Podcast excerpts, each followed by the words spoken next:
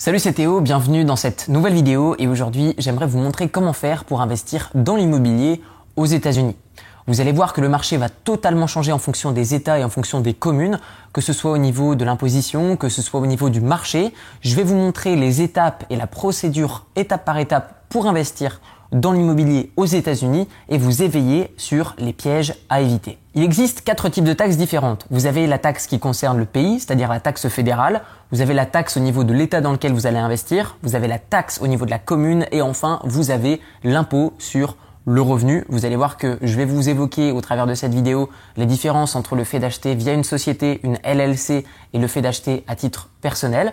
Vous allez voir qu'il n'existe pas beaucoup de grandes différences, mais je vous les évoquerai juste après.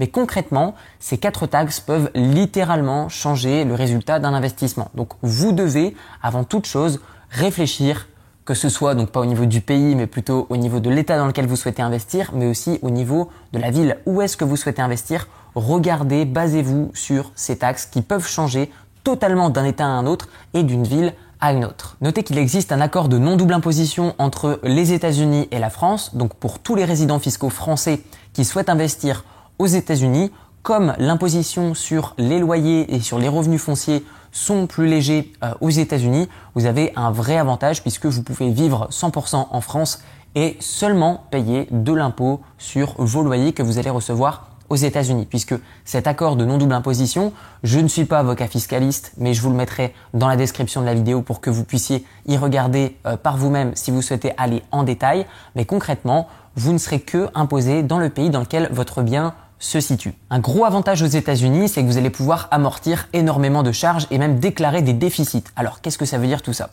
En gros, admettons que vous gagnez 10 000 dollars par an net dans votre poche, ok? Eh bien du coup, vous n'allez même pas déclarer ces 10 000 dollars, ou en tout cas vous allez les déclarer, mais vous allez déclarer également des charges supérieures à ça, ce qui fait que vous n'allez strictement pas payer d'impôts. Comment c'est possible? Vous pouvez en fait amortir le coût de votre bien immobilier aux États-Unis sur 27 ans et demi. Admettons que je gagne 10 000 dollars par an pendant 10 ans. Si ma maison m'a coûté 100 000 dollars, eh bien les 10 premières années, je vais déclarer que j'ai payé 100 000 dollars ma maison, ce qui fait que les 10 premières années, je ne vais pas payer d'impôt sur ces revenus puisque euh, techniquement, fiscalement plutôt, ou plutôt comptablement pour être précis, eh bien je vais absolument pas gagner d'argent euh, les 10 premières années. Donc du coup, ce qui est intéressant avec les États-Unis, c'est que vous allez pouvoir non seulement amortir énormément de charges et surtout le bien, les rénovations, mais en plus de ça, vous allez pouvoir déduire un billet d'avion. Ouais, c'est complètement dingue, mais aux États-Unis, si vous investissez via une entreprise, une LLC, donc je vais y revenir juste après, mais concrètement, vous allez pouvoir payer un billet d'avion en fonction du nombre de biens immobiliers que vous avez aux États-Unis. Vous allez pouvoir payer un certain nombre de billets d'avion pour aller aux États-Unis puisque c'est pour voir votre investissement immobilier ou pas, ça c'est vous que ça regarde, mais d'un point de vue comptable, vous allez pouvoir le déduire de euh, votre résultat net de vos investissements immobiliers aux États-Unis. Alors, où investir aux États-Unis? Vous le savez certainement, mais en 2008 est survenue la crise des subprimes. En gros, les banques avaient prêté énormément d'argent à énormément de ménages américains. Cependant, les ménages américains n'avaient plus assez d'argent pour rembourser ces crédits. Ce qui fait que du coup, la banque avait un énorme déficit et du coup, les banques sont venues saisir énormément de biens immobiliers ou alors énormément d'habitants avant d'être totalement endettés ont essayé de revendre leur maison à prix très très bas simplement pour pouvoir payer les dettes des banques. Donc concrètement, depuis 2008, il y a eu un énorme crash. Donc c'est-à-dire qu'en 2007, les prix étaient extrêmement hauts, chute énorme en 2008 et il y a eu cette reprise progressive euh, au niveau des États-Unis qui est venue se refaire avec le temps. Cependant, tous les États ne sont, sont pas remis de la crise euh, à la même vitesse notamment l'État de la Floride avec Jacksonville, Tampa, euh, je crois qu'il y a également Orlando, Miami.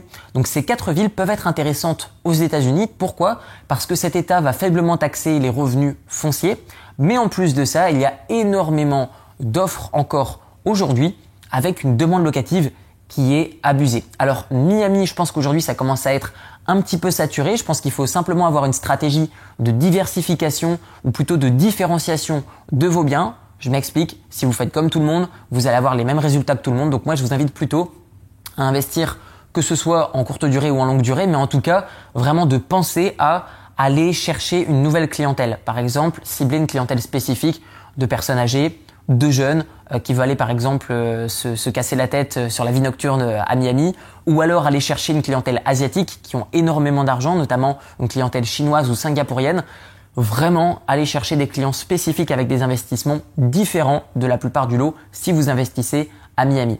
Sur les autres villes, des investissements classiques iront très bien, maison familiale, appartement, une, deux pièces, location courte durée toute l'année, bref, vous connaissez la chanson. Faut-il investir dans le neuf ou dans l'ancien? Honnêtement, investissez dans l'ancien. Pourquoi? Parce que le neuf, vraiment celui qui va s'enrichir, c'est le promoteur immobilier ou l'agent. Et dans l'ancien, si vous réalisez une plus-value, ce sera souvent à la suite de rénovation. Donc n'ayez pas peur de rechercher des annonces euh, avec des appartements ou des maisons qui sont à retaper. N'ayez pas peur puisque c'est réellement là que se cache le potentiel. J'aime bien dire que lorsque euh, on visite un bien, il y a deux types de réactions. Il y a l'investisseur qui voit le potentiel qui se dit waouh, euh, plus ça pue entre guillemets, plus c'est bon. C'était un participant à un de mes séminaires sur l'immobilier à Budapest qui m'avait fait cette remarque. J'étais mort de rire. Mais du coup, c'est vrai que plus ça paraît dégommé et plus ça sent bon à terme. Euh, cependant, les investisseurs qui n'ont jamais investi, donc les totalement débutants, vont arriver, vont voir ça, et ils vont être un petit peu flippés. Et ce que je comprends tout à fait, moi, pour ma part, mon premier investissement immobilier que j'ai fait il y a de ça des années, euh, qui était en Hongrie à Budapest, et eh bien du coup, euh, c'est vrai que quand je suis arrivé, je me suis dit waouh, euh, il y a beaucoup de travail. Mais avec le temps, je commence à voir le potentiel et ce qu'on peut faire à partir de rien du tout. Donc honnêtement, visez l'ancien, c'est là où vous allez pouvoir avoir d'excellentes affaires. Premier piège à éviter aux États-Unis lorsque vous investissez dans l'immobilier, ça va être de veiller à ce que vous ayez l'autorisation pour faire de la location courte durée.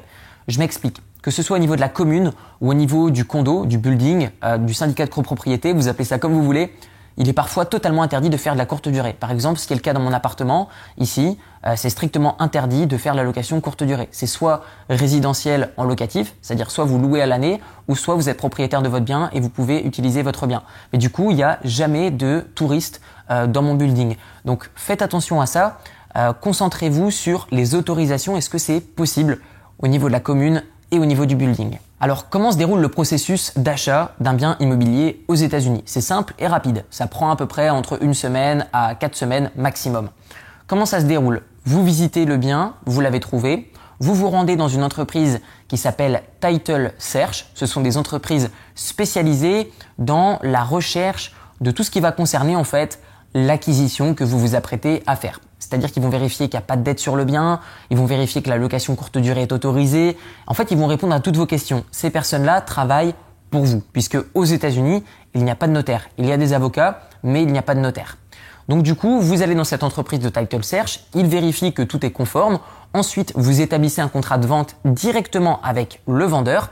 Et une fois que vous êtes d'accord sur un prix, vous vous rendez de nouveau dans l'entreprise de title search et du coup, eux, au niveau du cadastre américain, eh bien, ils vont enregistrer que vous êtes le nouveau propriétaire. Concernant les coûts à l'acquisition d'un bien immobilier, concrètement, ça va changer énormément en fait entre l'État, la commune, euh, l'agence par laquelle vous passez. Donc ça peut passer de 1% à 3%, mais ce qui se voit d'une manière générale, c'est 1% du prix du bien immobilier que vous allez payer en termes de taxes à l'achat. Ces 1% se remettent directement au title search ou à l'agent immobilier qui va soit le prendre en commission et le reverser au title search si c'est un partenaire, ou alors, si vous n'avez pas besoin d'agent immobilier, ce sera 1% directement au title search, qui ne prend pas la globalité de ce coût puisqu'il y a une taxe à reverser à l'État. Mais vous, ça, vous ne la voyez pas. Vous la reversez simplement au title search et eux se chargent de reverser la taxe au pays ou à l'État ou à la commune en fonction de là où est-ce doivent payer les taxes. Deuxième piège à éviter, donc cette fois-ci ça va être au niveau de la signature. Faites attention, vous pouvez tout effectuer euh, à distance. Donc l'avantage des États-Unis, c'est que tout peut se faire très facilement et rapidement. L'inconvénient, c'est que du coup, on peut parfois se précipiter et ça peut nous emmener à prendre de mauvaises décisions. Donc l'un dans l'autre, c'est pas forcément totalement meilleur que d'autres investissements dans d'autres pays, c'est surtout différent et ça doit respecter votre stratégie. Donc concrètement, vous pouvez signer des biens immobiliers d'une manière électronique à distance. Cependant, faites attention, moi je vous recommande vraiment, surtout dans le cas d'un premier investissement aux États-Unis, rendez-vous sur place, visitez, ayez des contacts de confiance et plus tard, vous pourrez éventuellement signer de manière électronique à distance. Mais dans un premier temps, conseil d'investisseurs aguerris, rendez-vous sur place. Alors, est-ce qu'il faut acheter à titre personnel ou avec une entreprise une LLC, ce qui est l'équivalent d'une entreprise à responsabilité limitée en France? En fait, au niveau de l'imposition, il n'y a pas grand-chose qui va changer, euh, puisque finalement, avec votre boîte, vous allez payer légèrement moins, mais finalement, vous avez un comptable à payer sur votre boîte, donc vous arrivez à peu près au même niveau que si vous devez payer à titre personnel. Donc, c'est pas là les avantages que se trouve euh, d'avoir une LLC. Je m'explique, admettons que j'achète un bien à titre perso, donc les biens appartiennent à Théophile Hélier. Par contre, je crée une boîte qui s'appelle les biens de Théo LLC par exemple, et eh bien du coup, ces appartements ou ces maisons appartiennent à une entreprise qui m'appartient. Quels avantages? Premier avantage, je sors de la base de calcul de ma fortune les euh, biens immobiliers que je détiens avec mon entreprise. Admettons que je suis résident français, ce qui n'est pas le cas, et eh bien du coup, je serai soumis à euh, anciennement l'ISF, aujourd'hui l'IFI et demain, j'en sais rien. Mais concrètement, peu importe où vous habitez, faites attention, le pays dans lequel vous habitez peut-être vous imposera sur votre fortune. Et ça, même à l'étranger. Donc du coup, là, ce qui est intéressant, c'est que de base, ça sort de la base de calcul. Deuxième avantage, c'est que je vais limiter ma responsabilité. Admettons que ma maison, par exemple, aux États-Unis brûle et que j'ai pas pris d'assurance, parce que l'assurance aux États-Unis n'est pas obligatoire. La maison brûle. Qu'est-ce qui se passe? Mon locataire était à l'intérieur, euh, il n'a pas réussi à, se barrer, ou il dormait, il était en sommeil profond, et boum, il finit euh, en barbecue. Du coup, qu'est-ce qui se passe? Eh bien, du coup, comme j'ai cette entreprise-là, eh bien, du coup, la famille du locataire ne peut pas se retourner contre moi. Elle peut se retourner contre la compagnie. Et la compagnie, c'est pas grave, je peux en créer une autre, je vends, euh, je vends les biens immobiliers à l'autre entreprise et voilà, c'est terminé. Plus de problème. Que si c'était à titre personnel, admettons que le, locataire s'explose le doigt dans la porte ou j'en sais rien, il trouve un moyen de se retourner contre moi pour que je paie euh, son assurance maladie, par exemple, puisque aux États-Unis ce n'est pas obligatoire d'avoir une assurance maladie, et eh bien du coup là, la personne peut se retourner contre moi. Donc pour l'instant, deux gros avantages sur la LLC. Et pourquoi je disais deux avantages et demi Puisque ce sera légèrement plus facile d'emprunter avec une entreprise qui existe et qui touche des loyers et qui, elle, l'entreprise est résidente domiciliée aux États-Unis. Ce sera plus facile pour moi d'emprunter que si j'avais des biens à titre personnel aux États-Unis, que j'étais résident français et que du coup, bah, ce sera plus difficile d'emprunter puisque je ne suis pas basé aux États-Unis. Maintenant, parlons emprunt. Comment est-ce qu'on fait pour emprunter, pour investir aux États-Unis? Soit vous essayez d'emprunter dans une banque aux États-Unis, dans ce cas-là, ça va être un peu compliqué, surtout si vous n'avez pas d'intérêt économique et pas de cash à poser en apport. Généralement, ils vont vous demander entre 30 à 50% en fonction de votre situation et en fonction du bien dans lequel vous souhaitez investir. Notez qu'aux États-Unis, les banques sont vraiment pas regardantes sur est-ce que vous faites un achat de résidence principale, est-ce que vous faites euh, de la location, est-ce que vous faites de la colocation, est-ce que c'est de la courte durée, longue durée. Les banques américaines, elles en ont rien à faire. Vous demandez de l'argent, elles vous le prêtent, elles, regardent votre situation financière et elles se disent ok, je le prête ou je le prête pas. C'est aussi simple que ça. Donc du coup, comment est-ce qu'on fait pour emprunter? Ben, Aux États-Unis, dans une banque américaine, dès le départ, c'est un peu compliqué. Même chose si vous êtes en France, ça va être un peu compliqué parce que du coup, la banque pourra pas saisir les biens immobiliers qui se trouveront aux États-Unis. Par contre, il y a une autre voie qui est possible, c'est l'hypothèque et le nantissement. Alors, qu'est-ce que c'est que ça? Première possibilité, l'hypothèque. Admettons que vous avez déjà acheté un bien en cash aux États-Unis, et eh bien du coup, vous pouvez voir une banque et dire voilà, faites une hypothèque là-dessus et du coup, en fonction de la valeur de votre bien, en fonction de ce qui est déjà remboursé, si vous avez fait un emprunt ou pas, eh bien, ils vont vous prêter. Notez également que si vous aviez euh, suivi mon conseil sur le fait de créer une boîte, les loyers qui vont être générés dans le bien immobilier au travers de la boîte aux États-Unis, eh bien du coup vont faire qu'il y aura un revenu qui va être imposable et du coup vous allez pouvoir emprunter dans une banque américaine. Si c'est pas le cas, c'est simple, admettons que vous avez également un bien en France, vous pouvez également l'hypothéquer pour utiliser cet argent pour investir aux États-Unis. Ça c'est la première possibilité. Deuxième possibilité, le nantissement. Qu'est-ce que c'est que ça? Admettons que j'ai 100 000 euros en bourse, ok? Que ce soit aux États-Unis, dans un broker américain ou en France, sur une plateforme style Boursorama, euh, de Giro, etc. J'en passe. Comment est-ce que je vais faire pour pouvoir emprunter? Eh bien en fait, je vais contacter euh, la banque, je vais dire voilà, j'ai 100 000 euros qui sont investis en bourse. Si jamais euh, j'arrive pas à vous rembourser, eh bien ils sont à vous.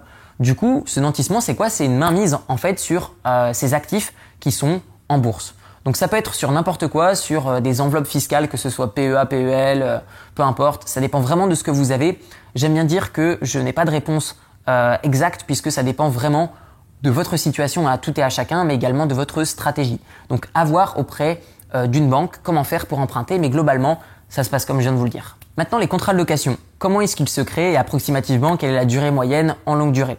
Ben, C'est simple, en fait, aux États-Unis, la plupart du temps, il n'existe pas de contrat de location en longue durée inférieur à un an. C'est un an de base et la plupart du temps, c'est renouvelable tous les ans. C'est pas comme en France où c'est euh, un contrat de location à durée indéterminée avec une durée de préavis, puisque aux États-Unis, il n'existe pas de préavis. Admettons que quelqu'un loue mon bien pendant un an, et que au bout de 3-4 mois, il me dit ouais bah en fait Théo j'ai envie de me barrer. Je dis bah ok bah barre-toi mais moi du coup les loyers il faut bien que tu me les paies. Donc du coup le locataire doit me payer tous les loyers avant de partir et il y a très peu d'impayés aux États-Unis puisqu'en fait s'il y a un impayé c'est très simple déjà en peu près 4 semaines le locataire est expulsé et surtout il va y avoir un scoring qui est fait au niveau de la commune et au niveau de l'État sur le locataire en question. Et donc du coup ça c'est rendu public. Admettons que moi j'ai un bien. Il y a deux locataires qui viennent me dire voilà Théo j'ai envie de louer ton bien. Ok, je regarde leur scoring. Par exemple, monsieur Intel, il a un super mauvais scoring parce qu'il n'a pas payé ses anciens loyers. Et madame Intel, elle a par exemple une famille, elle a, moins de revenus, mais du coup, elle paye tout le temps son loyer à l'heure. Et eh bien du coup, je vais choisir plutôt Madame Intel euh, puisqu'elle a un meilleur scoring. Donc c'est pour ça qu'il y a très peu d'impayés aux États-Unis parce que les personnes qui ont un mauvais euh, scoring ont vraiment beaucoup de difficultés à trouver des logements ensuite en location. Donc très peu d'impayés. Notez que j'entends souvent parler de Section 8. Alors Section 8, qu'est-ce que c'est? Ça veut dire Section 8 en français. C'est le simple fait que voilà, il existe des espèces d'aides au logement aux États-Unis pour vraiment une toute petite minorité de personnes, mais du coup, il y a une très forte demande tout de même. C'est-à-dire qu'en termes de pourcentage, très peu de personnes en ont, mais en termes de volume, ça représente quand même beaucoup de personnes. Alors, qu'est-ce que c'est que Section 8 C'est simplement le fait que des personnes peuvent accéder à des aides financières euh, par l'État. Cependant, sachez que c'est vraiment des personnes avec des profils à risque. Déjà, un, qui ont un mauvais scoring ou deux, qui ont un casier judiciaire.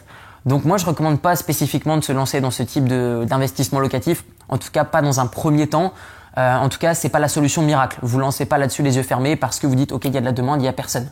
C'est simple. S'il y a de la demande et qu'il n'y a pas d'offre, posez-vous les bonnes questions.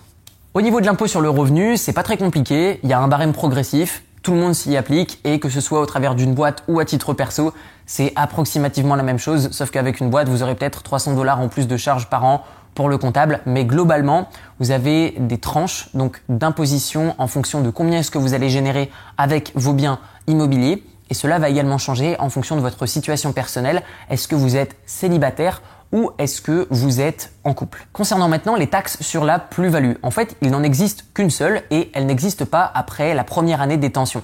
Je m'explique. Admettons que vous achetez un bien immobilier au 1er janvier et du coup vous le revendez le 1er janvier de l'année suivante, eh bien vous n'êtes que imposé au barème progressif d'impôt sur le revenu que je vous ai présenté juste avant. Cependant, si vous vendez votre bien avant la première année de détention, eh en plus du barème progressif, vous avez une taxe d'État qui va s'appliquer. Donc en fonction des États, ça va aller de 0% à 13%. Donc concrètement, gardez votre bien immobilier au minimum un an, vous le revendez et vous êtes simplement soumis au barème progressif en fonction encore une fois de votre situation. Est-ce que vous êtes célibataire On arrive maintenant à la fin de cette vidéo. Dites-moi dans les commentaires ce que vous pensez de l'investissement immobilier aux États-Unis et votre expérience si vous avez déjà investi. Vous retrouverez dans la description de la vidéo une série de 4 vidéos de formation 100% gratuites. La première vidéo vous montrera comment emprunter auprès des banques pour investir dans l'immobilier. Deuxième vidéo vous montrera comment trouver une bonne affaire et la transformer en très bonne affaire. Troisième point, je vais vous montrer comment trouver un locataire qui va rembourser les mensualités de votre crédit et vous protéger contre les impayés. Et enfin, dans la quatrième vidéo, je vous montrerai comment ne payer strictement aucun impôt sur la totalité de vos revenus immobiliers. Tout ça, c'est dans la description de la vidéo. Merci pour votre attention et on se retrouve dans la formation gratuite. Ciao ciao